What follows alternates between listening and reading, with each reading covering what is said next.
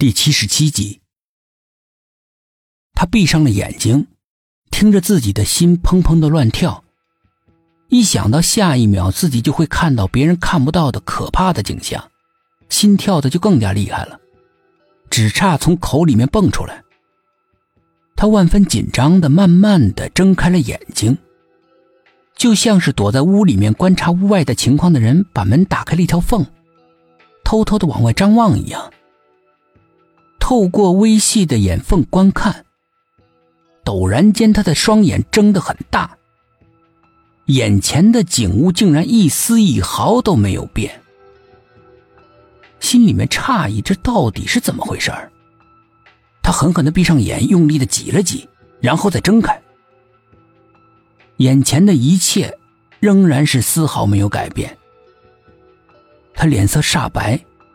两只眼睛有些走神，愣愣的。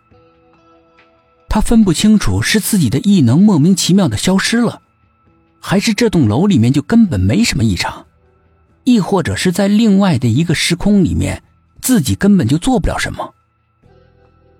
众人看着他一副悍然失聪、痴痴傻傻的样子，以为是他看到了极为惊悚的情景，每个人的心都狠狠的往下一沉。你你看到什么了？苏应真这才留意到，他们全都是殷切的看着他。他有些愧疚的说：“我我什么都没看到。”众人一听就愣住了。他们分不清苏应真所说的“什么都没有看到”是指这里什么都没有，还是说他的异能没有了。但是不管是哪种情况，对他们来说都不是什么好消息。因为这就意味着他们找不到事情的突破口，那么想从这个异度空间出去，就变得更加渺茫了。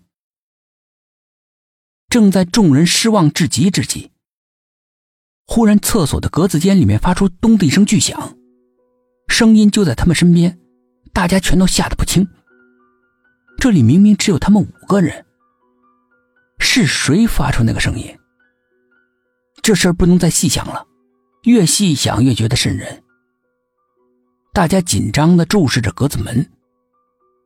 这个时候，他们才发现，每个格子间的门都紧紧的闭合着，不是那种虚掩的关闭，而是有人从里面反锁着。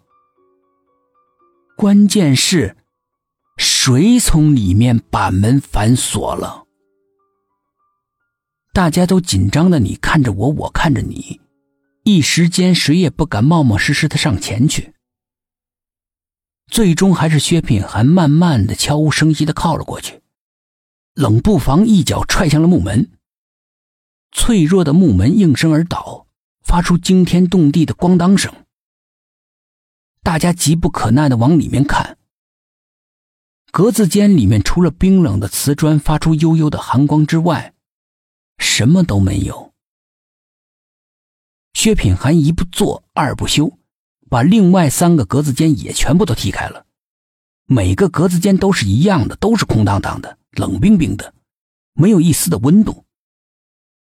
五个人并没有因为格子间里面什么都没有而稍稍的安心，相反的，他们的内心更加的惶恐了，总觉得有一种看不见、摸不到的神秘的力量，把他们玩弄于股掌之间。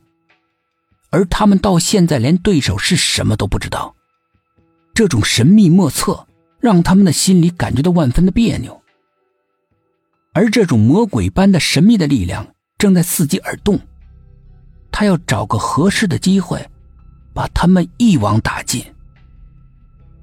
众人默默的退到门口去。薛品涵思索了一下，任何一个异度空间应该都有一个出入口的。我们只要找到他，也许就会有办法出去了。众人虽然感觉到希望渺茫，但毕竟眼下是唯一可行的办法，也只能是死马当活马医了。他们沉默的向楼梯口走。当经过四幺四教室的时候，苏应真的视线与那个不祥的数字连接在一起的那一刹那，他心里面突然产生了一种异样的感觉。两条腿不由自主的向那扇门一步一步的走了过去。每靠近一分，心里面的恐惧就增加一分。他想逃，可是冥冥之中却有一股不可抗拒的魔力牵引着他。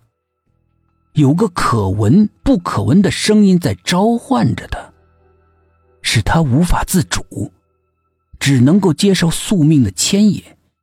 即使那里是地狱，他也只能毫不犹豫的跳下去。